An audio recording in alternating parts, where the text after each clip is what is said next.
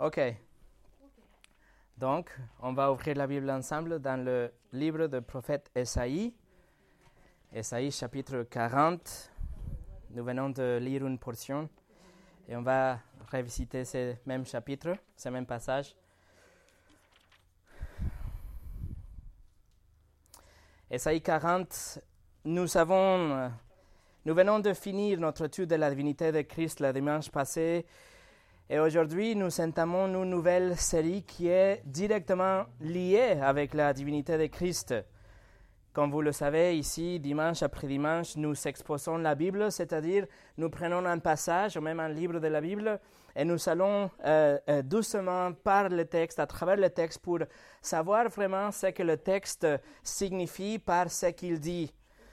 Mais aujourd'hui, dans cette série, nous allons faire quelque chose de différent. Nous allons tracer partout dans la Bible des vérités. Nous allons voyager un peu partout au long de la Bible à la recherche de perles de vérité, des choses qu'à la fin nous allons réunir ensemble on va faire, si vous voulez, un collier de perles de vérité pour connaître Dieu beaucoup plus. Je l'avais annoncé le dimanche passé, la nouvelle série que nous allons commencer aujourd'hui, c'est c'est une étude de les caractéristiques de Dieu ou les attributs de Dieu. Maintenant que nous connaissons que Jésus est Dieu, maintenant laissez-moi vous montrer comment est ce Dieu, comment est Dieu, quelles sont les caractéristiques de Dieu? Donc nous allons voyager à travers de la Bible pour trouver toutes ces vérités. à la fin de cette série, nous allons vraiment connaître Dieu. Nous allons savoir qui est ce Dieu qui nous louons. Et juste avant le culte, nous avons lu ce texte de à partir de verset 9 jusqu'au 28 où le prophète est commandé d'annoncer la bonne nouvelle à Juda, à toute la ville de Juda, et de dire que la présence de Dieu était là. Et il décrit un peu, un peu ses caractéristiques. Qui est ce Dieu qui est là? Pourquoi c'est une bonne nouvelle que Dieu était là? Alors maintenant, je voudrais juste lire quelques versets. Nous allons lire ensemble en fait quelques versets. Regardez le chapitre 40, le verset 18. Dieu dit, à qui voulez-vous comparer Dieu? À quelle représentation pourriez-vous le comparer? Sautez au verset 25. La, question est répétée. À qui me comparerez-vous pour que je lui ressemble? Demande le sang, demande Dieu. Levez les yeux vers le ciel et regardez qui a créé cela c'est celui qui fait sortir le corps céleste en bon ordre. Ils les tous par leur nom. Son pouvoir est si grand, sa force si puissante, que pas un seul ne manque. Pourquoi dis-tu Jacob et pourquoi affirmes-tu Israël Ma situation échappe à l'Éternel? Mon droit passe inaperçu de, de mon Dieu? Ne le sais-tu pas? Ne l'as-tu pas appris? C'est le Dieu d'éternité, l'Éternel, qui a créé les extrémités de la terre? Il ne se fatigue pas, il ne s'épuise pas, son intelligence est impénétrable. Mais tout ça, mes amis, commence avec le verset 9, où Dieu demande à Esaïe de dire ça. Voici votre Dieu. Dieu dit, voici votre Dieu, et puis il se met à décrire toutes ses caractéristiques. On vient de voir tout vraiment exposé dans ces versets des caractéristiques de Dieu qui nous montrent sa puissance, et sa sagesse, son, pouvoir, son pouvoir pour créer, etc. Dieu montre à travers la, la bouche d'Esaïe que Dieu est bien plus grand et bien plus au-delà de tous les chemins et toutes les pensées, au-delà de toute compréhension humaine. Dieu est beaucoup plus grand de tout ce que nous pouvons imaginer au niveau de pouvoir, de sagesse, d'amour, etc. Mais la question que Dieu répète deux fois, verset 18, à qui voulez-vous comparer Dieu? À quelle représentation pourriez-vous le comparer? Et la réponse, bien sûr, est à personne. à rien. Nous ne pouvons pas comparer Dieu à personne. Nous ne pouvons pas dire Dieu est comme ça ou comme lui. Et la question est répétée dans le verset 25. À qui me comparerez-vous pour que je lui ressemble? Dieu dit. Et la réponse est la même. À personne. Nous ne pouvons pas comparer Dieu avec quelqu'un pour le connaître ou le comprendre. Alors, si Dieu ne peut pas être comparé avec quelqu'un, si Dieu ne peut pas être représenté par quelqu'un d'autre ou quelque chose d'autre, comment est-il? Comment nous pouvons comprendre qui est ce Dieu? Comment nous pouvons décrire ce Dieu s'il n'y a pas de point de comparaison? Nous ne pouvons pas le comparer avec personne. Einstein a dit, oui, nous savons qu'il existe une force cosmique dans l'univers, mais on ne, peut pas, on, ne peut pas le connaître. Einstein avait raison, il avait quelque chose qui existait, mais il avait tort, parce que ce n'était pas une force. C'est Dieu. Et il avait tort aussi parce que, oui, nous pouvons le connaître. Nous pouvons connaître ce Dieu parce que ce Dieu a une personnalité. Ce Dieu pour être connu. En fait, il veut être connu. Alors, comment est Dieu? Qu'est-ce qu'il a révélé de lui-même dans la parole pour que nous puissions le connaître, le comprendre? Et c'est ce que nous allons explorer dans cette série. Nous allons explorer les attributs de Dieu, les caractéristiques de Dieu, son caractère, sa, nature, ses perfections, son essence. Nous allons découvrir tout ce que fait que Dieu soit Dieu. Qu'est-ce que fait que Dieu soit Dieu? Mais je dois vous mettre en garde. Nous, allons, nous aurons besoin de toute une éternité pour vraiment comprendre les attributs de Dieu. Ce sujet, ce métier est tellement vaste que c'est comme si nous essayions d'entourer nos bras autour de l'océan Atlantique notre esprit et notre cerveau, nos pensées, notre esprit est tellement limité et petit que peut-être on va se sentir parfois que c'est trop pour comprendre, que nous n'arrivons jamais à comprendre, à connaître Dieu. Nous allons exercer notre foi aussi dans cette étude. Et je vous assure que tout ce que Dieu a expliqué dans la Bible, tout ce que Dieu veut que nous sachions par rapport à lui, de lui, c'est pour que nous le connaissions, pour que pour, pour qu'on vienne à lui avec toute euh, connaissance de sa personne, pour qu'on puisse le louer vraiment à travers ou grâce à ses attributs. Voilà ce qu'on va voir aujourd'hui et dans cette série. Mais avant de commencer, on va prier.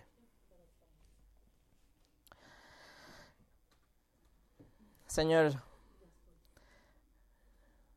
nous allons essayer de grimper le Mont Blanc.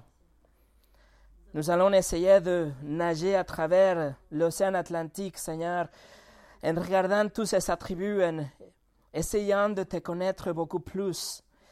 Et c'est pour ça, avec toute humilité, je demande que tu m'aides à moi et que tu aides à mes frères et sœurs ici, à tous ces amis, pour qu'ils puissent aussi comprendre saisir tes attributs, pour qu'on puisse te connaître plus, pour que chaque fois qu'on parle de toi, on, on ait cette image de ce Dieu tout-puissant, pas seulement le Dieu qui est tout amour, le Dieu qui a sauvé Moïse et le peuple d'Israël, mais qu'on puisse voir les attributs de Dieu comme une unité qui va enflammer notre louange et, nous, nous rendre beaucoup plus humbles et nous rendre beaucoup plus en amour avec toi. Seigneur, je te prie de ton aide pendant cette série et dans ce message d'aujourd'hui. Au nom de Jésus. Amen. Le message d'aujourd'hui s'appelle Voici votre Dieu. Voici votre Dieu. Et mon message aujourd'hui, c'est vraiment une introduction pour toute cette série. Nous allons étudier les attributs de Dieu, mais aujourd'hui, nous n'allons pas voir les attributs de Dieu. Aujourd'hui, c'est juste une préparation pour pouvoir commencer le dimanche prochain avec les attributs, les caractéristiques de Dieu. Donc aujourd'hui, je vous propose de regarder trois aspects, trois sous-titres aujourd'hui. Première chose, l'importance de connaître Dieu, l'importance de connaître les attributs de Dieu. Numéro deux, d'où la unité des attributs de Dieu. Et numéro trois, nous allons que mentionner les attributs de Dieu. On commence donc avec l'importance de connaître Dieu, l'importance de connaître les attributs de Dieu. Et pour ça, on va aller ensemble au livre de Psaumes, euh, euh, Psaume chapitre 50. Le livre de Psaume chapitre 50.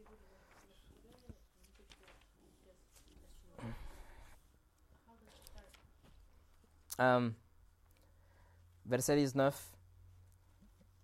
Tu livre ta bouche au mal. Verset 50, ça commence avec The Mighty One.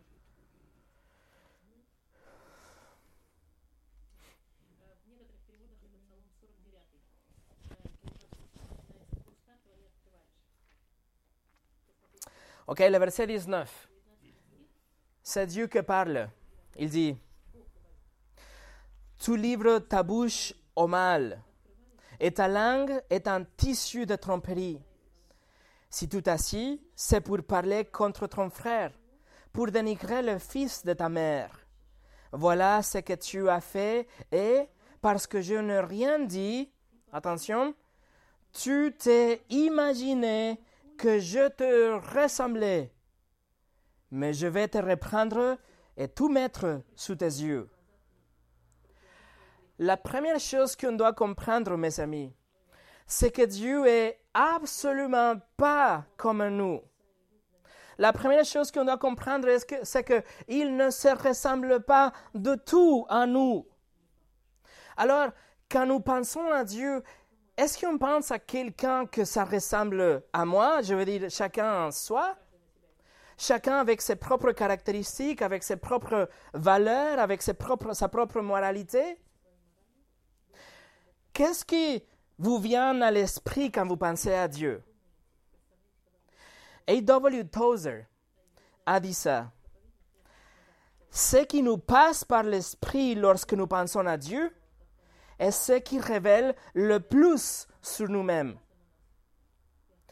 Si nous avons une haute opinion de Dieu, si nous avons une très haute vision, une grande vision de Dieu, si on pense que Dieu est vraiment au-delà de tout, notre vie et nos choix et notre priorité et nos standards, ils seront aussi là-bas ça serait complètement opposé que si nous avons une vision toute petite de Dieu. Si nous avons une vision basse de Dieu, si nous pensons que Dieu a une très basse perception de la moralité, que Dieu, il n'est pas vraiment le Dieu de l'univers, mais c'est mon petit Dieu. Une perception de basse de Dieu, une vision faible de Dieu, permettra à un menteur de mentir plus facilement parce que le Dieu à lui, il est OK avec des petits mensonges. Une vision toute petite de Dieu permettra aussi aux voleurs de continuer à voler, parce que son Dieu, il est vraiment petit. Son Dieu, il ne s'en soucie pas de vol. Il va continuer à voler aussi longtemps que la police ne l'attrape pas. Si nous avons une vision toute basse de Dieu, alors l'adultère et la pornographie, euh, la immoralité sexuelle, c'est permis. Tandis que personne ne nous attrape non plus, parce que notre Dieu, il est OK avec ça. Une vision sous-estimée de Dieu fera que quand vous venez louer Dieu, vous allez louer le Seigneur avec un cœur vide. Fera que vos prières seront quelque chose de robotique, quelque chose superficiel. Et votre Bible, elle va ramasser de la, poussière pendant la semaine. Parce que votre Dieu est tellement petit qu'il n'a pas il ne demande pas d'être en contact avec vous pendant la semaine. Il est OK si vous le connaissez que le dimanche. Alors une vision simpliste de Dieu, démesuré de Dieu, il va vous décevoir.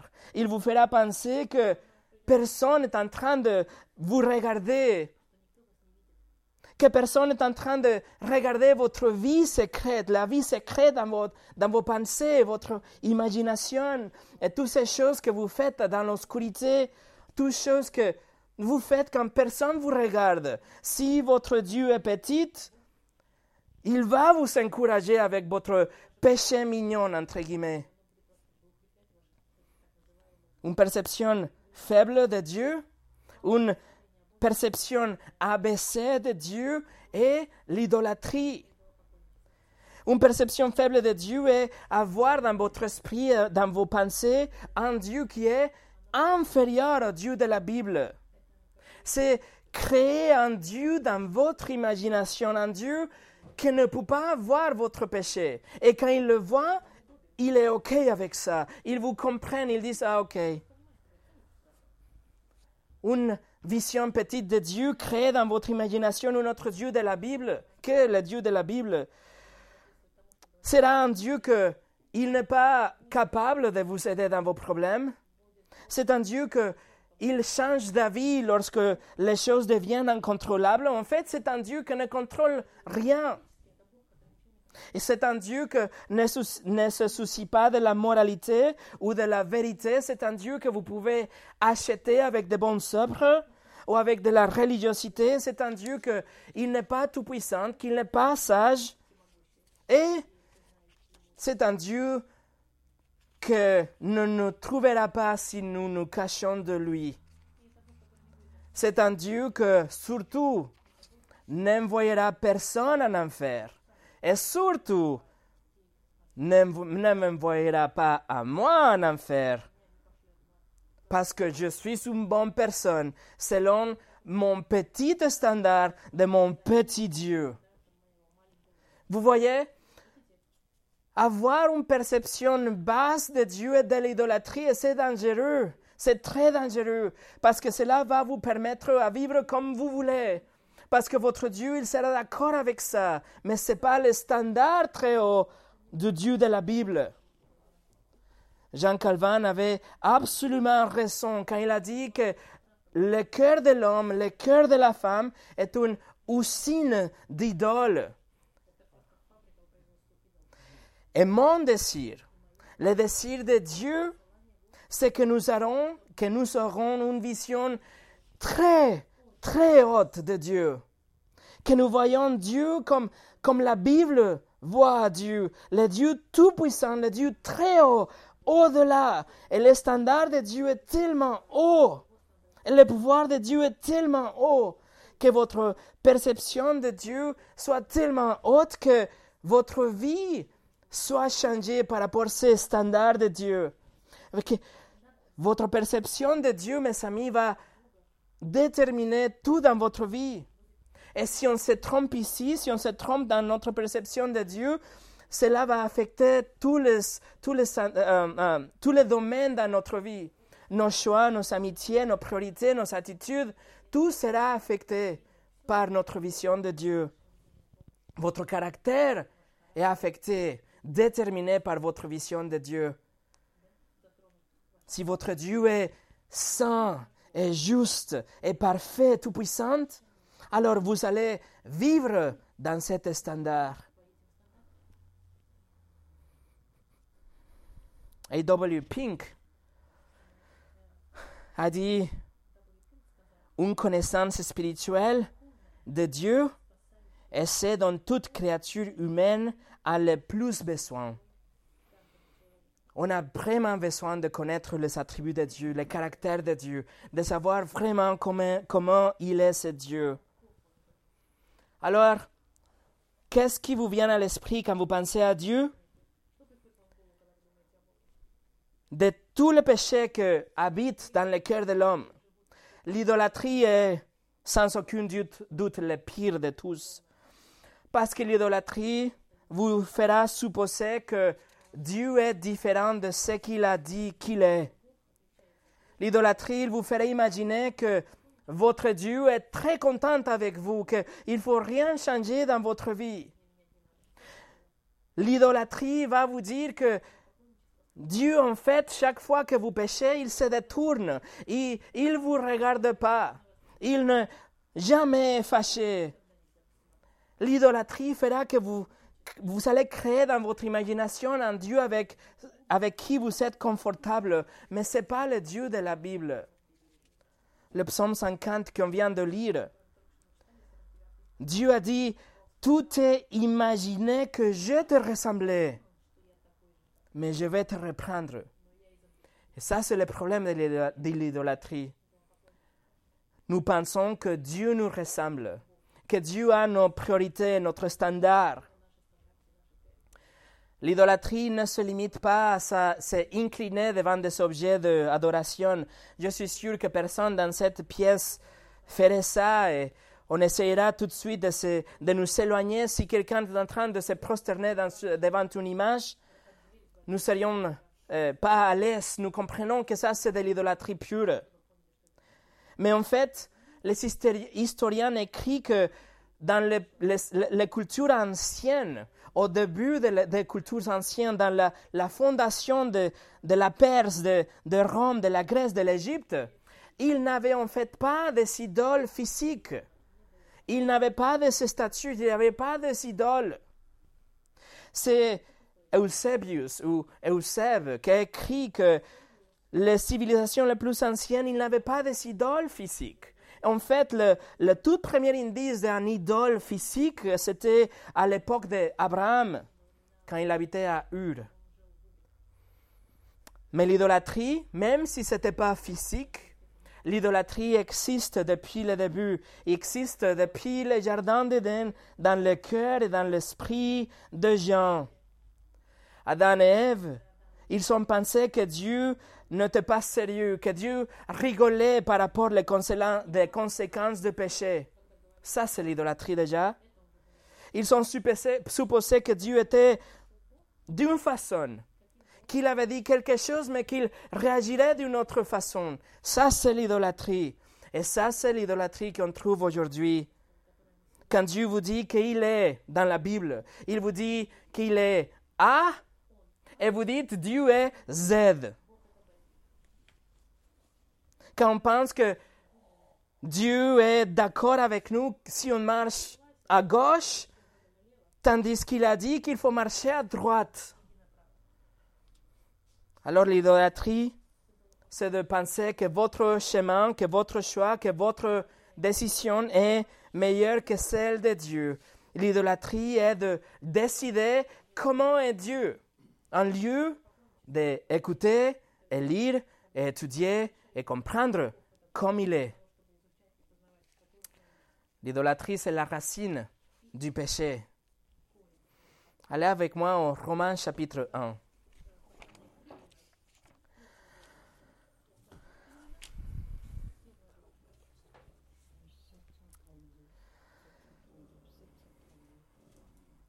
Dans Romains chapitre 1, à partir de verset 18, Paul est en train de déclencher une avalanche de péché. Paul va décrire une boule de neige qui va grandir et grandir. c'est une boule de neige de la dépravation et l'immoralité qui va grandir. Mais veuillez noter maintenant qu'on va commencer à lire que le tout premier péché, la toute première erreur, ça commence dans le pensée de l'homme, dans une conception erronée de Dieu, c'est-à-dire de l'idolâtrie. Regardez verset 18 jusqu'au 22. La colère de Dieu se révèle du ciel contre toute impiété et toute injustice des hommes qui, par leur injustice, tiennent la vérité prisonnière. Car ce qu'on peut connaître de Dieu est évident pour eux, puisque Dieu le leur a fait connaître. En effet, les perfections invisibles de Dieu, sa puissance éternelle et sa divinité se voient depuis la création du monde. Elles comprennent par ce qu'il a fait. Ils sont donc inexcusables. Regardez le 21. Puisque tout en connaissant Dieu, ils ne lui ont pas donné la gloire qu'il méritait en tant que Dieu et ne lui ont pas montré de reconnaissance. Au contraire, Ils se sont égarés dans leur raisonnement et leur cœur sans intelligence a été plongé dans les ténèbres. Ils se vantent d'être sages, mais ils sont devenus fous. Ils ont remplacé la gloire de Dieu incorruptible par des images qui représentent l'homme corruptible, des oiseaux, des quadrupèdes et de reptiles. Alors tout a commencé dans les pensées. L'idolâtrie a commencé quand ils ont reconnu Dieu, mais ils ne sont pas suivis ce que Dieu avait dit. Ils ne sont pas saisis le caractère de Dieu comme c'était révélé. Et après l'idolâtrie dans l'esprit, dans la tête, ils sont allés à agir et ils sont faits de bois, euh, pardon, de, des idoles en, argile, des idoles en bois, et ils ont dit, ça c'est mon Dieu.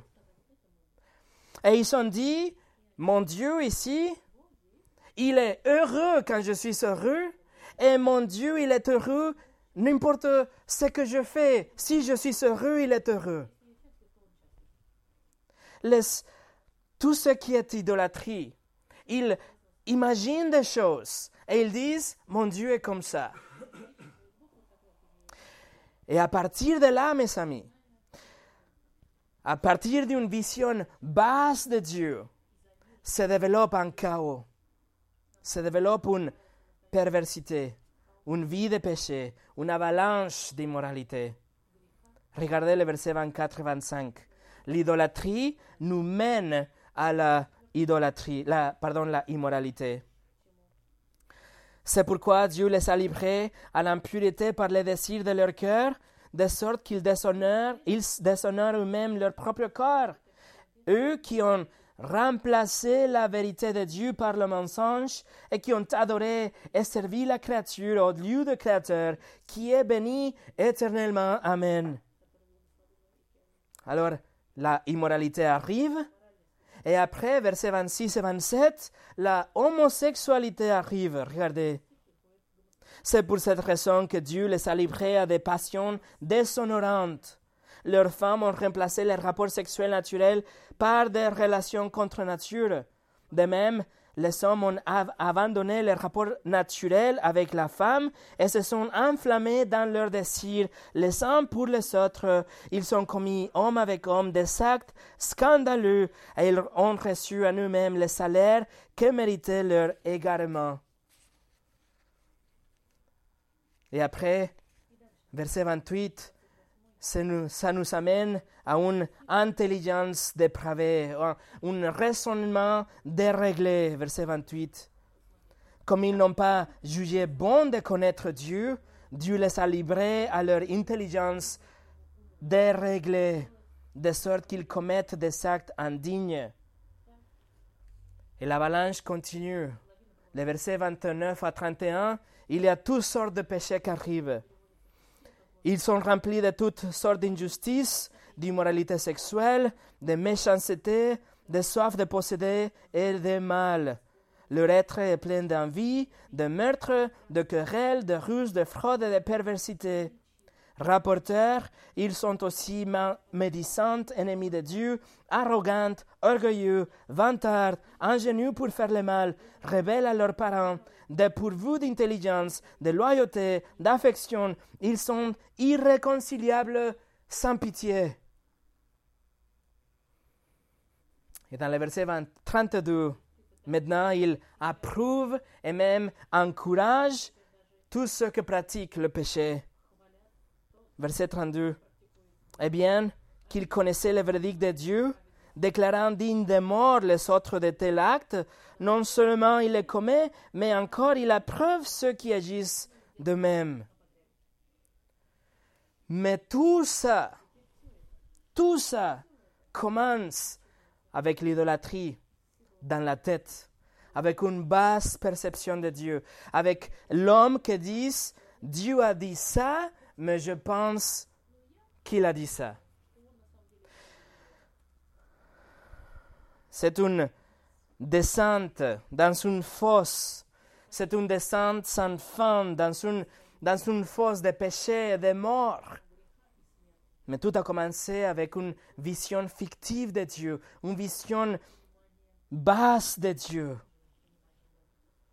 Et c'est pour ça, comme euh, on a dit au début, ce qui nous passe par l'Esprit lorsque nous pensons à Dieu est ce qui révèle le plus de nous. Nous devons connaître Dieu tel qu'il tel que est. C'est pour ça que nous allons étudier les attributs de Dieu dans les semaines qui viennent parce que je veux que nous ayons cette vision de Dieu, la vision de Dieu comme il a révélé dans la Bible.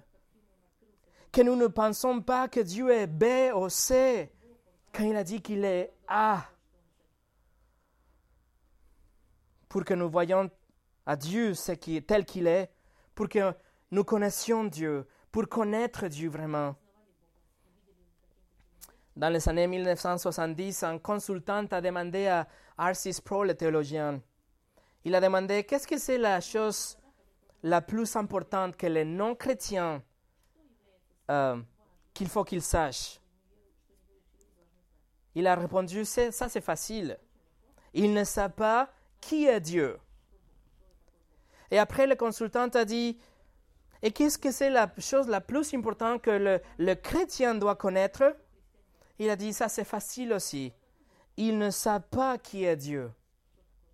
La chose la plus importante est connaître Dieu, savoir vraiment comme il est. Parce que dans l'histoire de l'humanité, aucun peuple, aucune personne n'a s'est élevé au-dessus de ses croyances. Aucune moralité peut se élever au-dessus de sa perception de Dieu. Aucun système de croyance ne, ne au-dessus de son idée de Dieu. Aucune louange peut s'élever au-dessus de son idée, sa vision de Dieu. Aucune morale, aucune loi, aucune attitude ne pourra jamais s'élever au-dessus de l'idée que l'homme s'est fait de Dieu. Et c'est pour ça c'est essentiel d'avoir une vision correcte de Dieu, le Dieu de la Bible, le Très-Haut.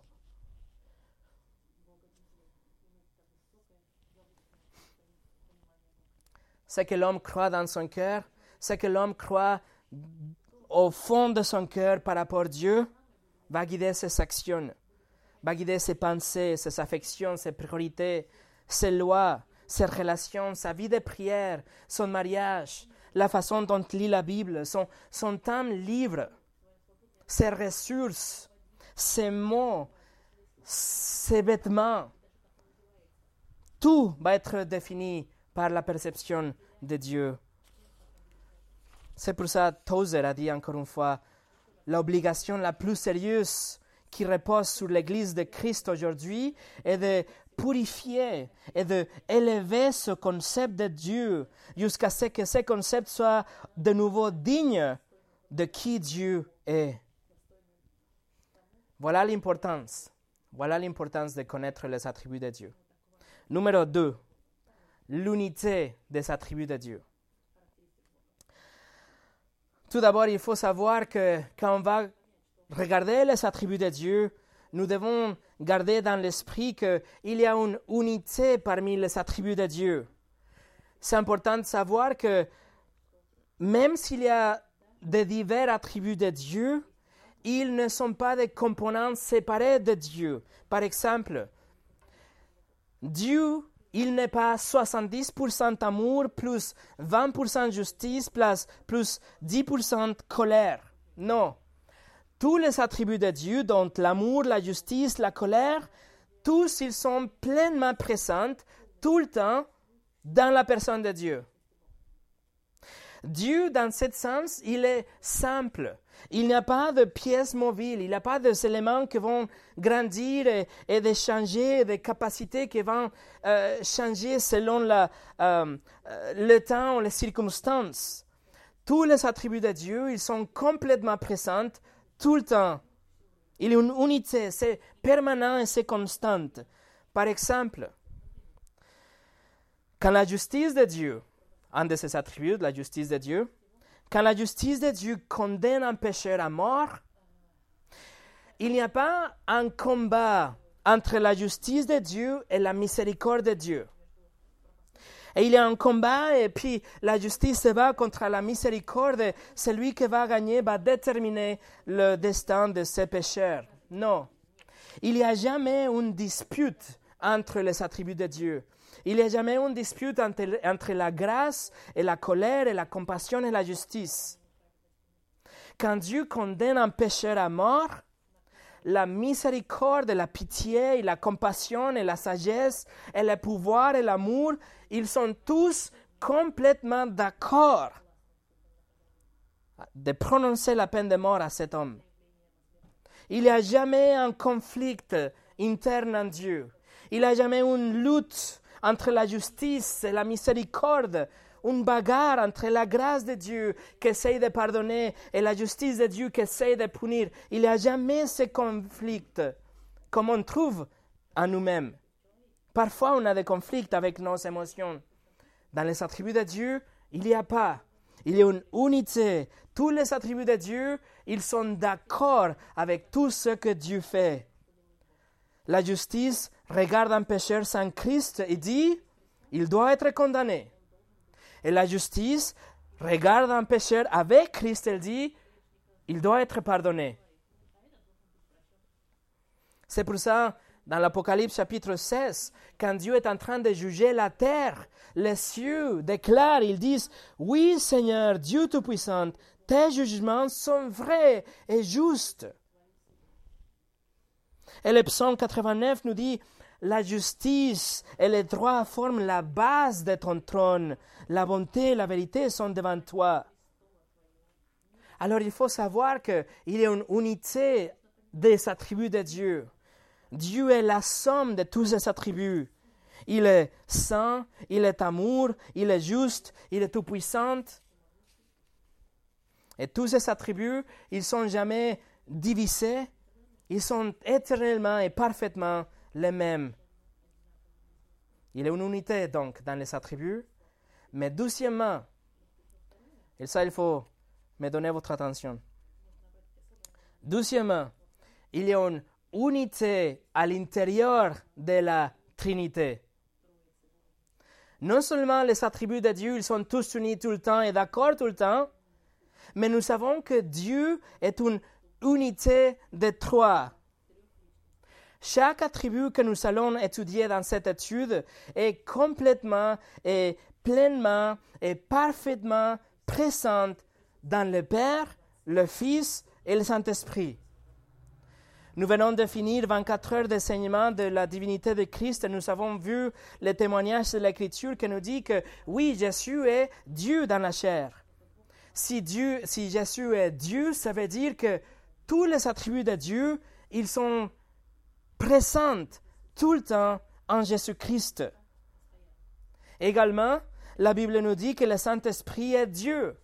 Le Saint-Esprit n'est pas une force impersonnelle comme Einstein avait dit, il n'est pas comme l'électricité, comme le témoin de Jéhovah certes, mais il est une personne. Le Saint-Esprit est une personne à l'intérieur de la Trinité.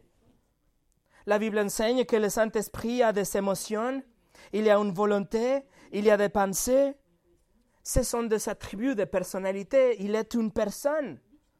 Il peut parler, il peut avoir une relation, il peut être affligé. Le Saint-Esprit est une personne. Et étant Dieu, tous les attributs de Dieu, ils sont présents tout le temps dans le Saint-Esprit. C'est la Trinité. Un seul Dieu, mais trois personnes. Trois personnes dans une unité. Toutefois, les trois personnes, ils sont différents les uns des autres, mais les attributs de Dieu, ils sont présents dans les trois personnes. Complètement et tout le temps.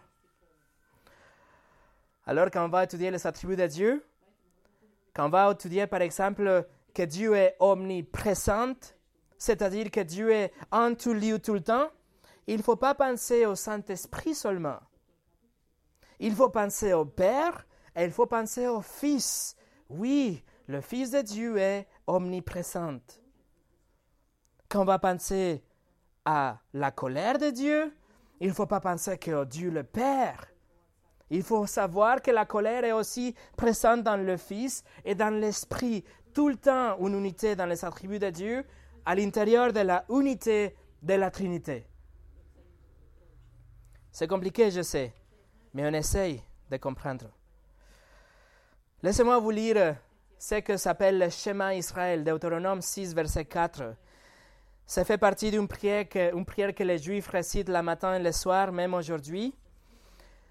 Deutéronome 6, 4 nous dit Écoute, Israël, l'Éternel, notre Dieu, est le seul Éternel. Il n'y a qu'un seul Dieu. C'est la déclaration, la schéma Israël. C'est euh, une déclaration qu'Israël faisait parce qu'il devait se séparer de toute la société, la culture polythéiste de ces jours-là. Ça, c'est la base du judaïsme, c'est la base du christianisme aussi. OK? Un seul Dieu. Mais avec ça dans l'esprit, on va aller ensemble à Marc chapitre 12. L'évangile de Marc chapitre 12 un seul Dieu, l'Éternel. Marc chapitre 12.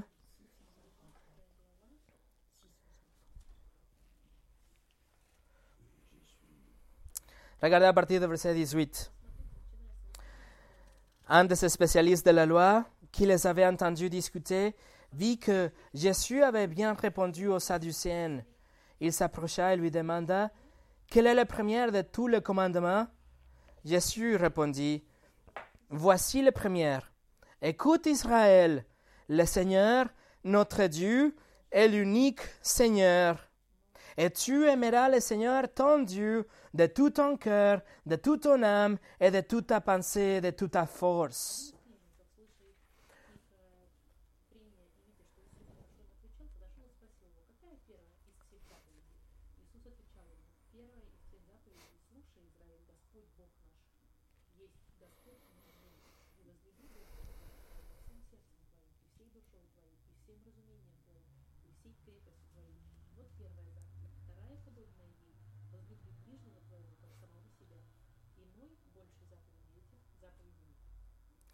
Alors Jésus souligne le chemin Israël. Il réaffirme ce que vient de, je viens de dire de Deutéronome. Il affirme qu'il n'y a qu'un seul Dieu. Mais il affirme qu'il est un seul Dieu et en même temps, pendant tout son ministère, il affirme, il montre, il déclare qu'il est Dieu. Jésus a dit dans le verset 30 qu'il faut aimer le Seigneur votre Dieu avec tout votre cœur, avec toute votre âme, toute votre force. C'est-à-dire qu'on ne doit pas diviser notre cœur 50% pour Dieu le Père et 50% pour Dieu le Fils, ou un tiers pour chacun des personnes dans la Trinité. Il affirme qu'il a un seul Dieu, dont lui il fait partie. Et on doit aimer le Seigneur avec tout ce qu'on a les trois personnes, mais un seul Dieu, c'est notre Dieu. Notre allégeance totale, ce n'est pas au Père ou au Fils, au Saint-Esprit, c'est au Dieu. Et à l'intérieur de ce Dieu, il n'y a pas de concurrence entre les trois membres de la Trinité. Quand vous aimez Dieu, ou vous savez que Dieu vous pardonne, ou que Dieu vous reçoit, c'est-à-dire que le Père, le Fils et le Saint-Esprit vous aiment, vous pardonnent, vous reçoivent. Il y a une unité à l'intérieur de cette Trinité. Jésus a dit, si vous me connaissez, vous connaissez le Père. Il y a une unité à l'intérieur de la Trinité parfaite. Notre salut est trinitaire aussi quand on est sauvé, c'est la, la, Trinité, les trois personnes qui agissent pour le salut de chaque personne. Le Père choisit, le Fils sauve et l'Esprit affirme. Les trois membres de la Trinité sont présents dans tout ce qui passe dans notre vie. Et notre amour pour Dieu, c'est notre amour pour la Trinité, le Père, le Fils et le Saint-Esprit. Un Dieu, trois personnes, mes amis, voici votre Dieu. Et si vous dites, mais non, mais ça c'est compliqué, c'est pas mon Dieu, on tombe dans l'idolâtrie. Dieu a révélé qu'il est une Trinité. Et il a révélé ça, même si on ne peut pas comprendre absolument comment ça fonctionne et comment ça se passe au niveau de la Trinité, c'est ce qu'il a révélé. Dieu est une unité de trois personnes. Voilà. Donc il y a une unité de sa tribu, il y a une unité dans la personne de la Trinité. Et pour nous préparer pour finir, laissez-moi vous partager les attributs de Dieu qu'on va étudier. J'ai choisi 15 attributs de Dieu qu'on va étudier dans les prochaines semaines. Nous allons nous efforcer pour comprendre, nous allons étudier ces attributs pour connaître Dieu beaucoup plus, le connaître mieux. On a vu déjà que c'est important et donc les attributs de Dieu qu'on va étudier sont, première chose le dimanche prochain, la indépendance de Dieu ou la existence propre de Dieu, c'est-à-dire qu'il a la vie en lui, qu'il a la vie en lui, qu'il ne dépend pas d'une autre chose pour lui donner la vie, la vie ou pour le soutenir. Il est indépendant de tout. Numéro 2, la spiritualité de Dieu. Dieu est un esprit. Il n'a pas de corps. Nous ne pouvons pas le voir. Numéro 3, la souveraineté de Dieu. Il règne et gouverne au-dessus de chaque atome de l'univers et dans chaque cœur des hommes. Numéro 4, la sainteté de Dieu. Dieu est transcendant, il est bien au-delà de tout péché, de tout euh, défaut. Il est pur. Numéro 5, la omniprésence de Dieu. Dieu est en tout lieu, en tout moment. Numéro 6, il est omniscient. Dieu sait tout, absolument, parfaitement, passé, présent, futur, les pensées, les intentions. Numéro 7, il est tout-puissant ou omnipotent, c'est-à-dire qu'il a tout le pouvoir tout le temps. Numéro 8, il est immuable, c'est-à-dire qu'il ne change jamais. Il ne augmente pas, il ne grandit pas, il ne, s'améliore pas, il ne change pas d'avis, il ne change pas. Numéro 10, pardon, 9, il est véridique. Dieu va jamais nous décevoir, il va toujours nous guider dans la vérité. Numéro 10, la sagesse de Dieu. Non seulement Dieu a le, la connaissance parfaite et absolue de tout, mais aussi il va l'utiliser pour le mieux, la sagesse de Dieu. Numéro 11, la bonté de Dieu. Il nous donne de bonnes choses, même aux non-croyantes. Numéro 12, la grâce de Dieu. Dieu est le Dieu de grâce. Il nous donne le contraire de ce que nous méritons. Numéro 13, l'amour. Dieu est amour non seulement il nous aime d'une façon parfaite, mais lui, il, lui-même, il est amour. Numéro 14, la préscience ou connaissance anticipée de Dieu. C'est-à-dire que avant la création, Dieu avait déjà mis son amour sur son peuple. Et numéro 15, la justice et la colère de Dieu c'est-à-dire que Dieu est juste et qu'il y a une colère qui va tomber comme une expression de cette justice de Dieu. Mes amis, voici votre Dieu. Et il y a beaucoup d'autres attributs. La liberté, la invisibilité, la gloire, la beauté, la bénédiction, la jalousie, la paix de Dieu, etc. Mais je pense qu'avec 15 attributs, ça sera déjà assez pour nous. Alors, avec cette liste, euh, nous allons vraiment essayer d'embrasser l'océan Atlantique. Mais en faisant ça, nous allons élargir notre cœur. On va connaître Dieu beaucoup plus et votre esprit sera élargi, votre cœur sera rempli, votre dévotion sera stimulée, votre louange sera enflammée, votre prière sera approfondie et votre vie sera changée parce que nous allons connaître notre Dieu. Qu'est-ce que peut être mieux que connaître Dieu pour après dire, voici votre Dieu? On va prier.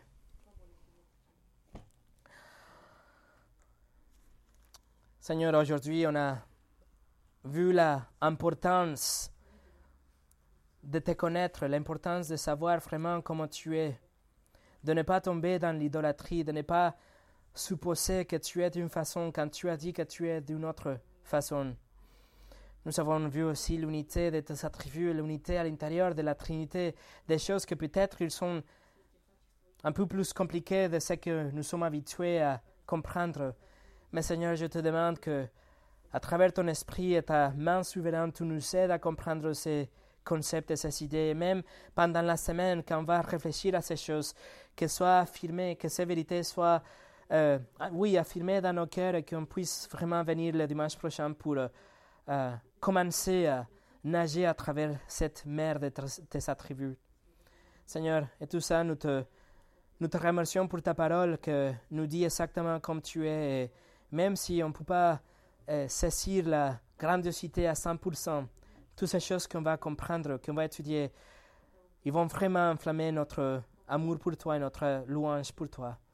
Alors Seigneur, je te demande que tu agisses dans nos cœurs, même pendant la semaine. Au nom de Jésus. Amen.